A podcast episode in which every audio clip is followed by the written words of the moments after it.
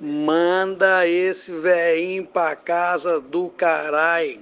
Vai tomar no cu dele.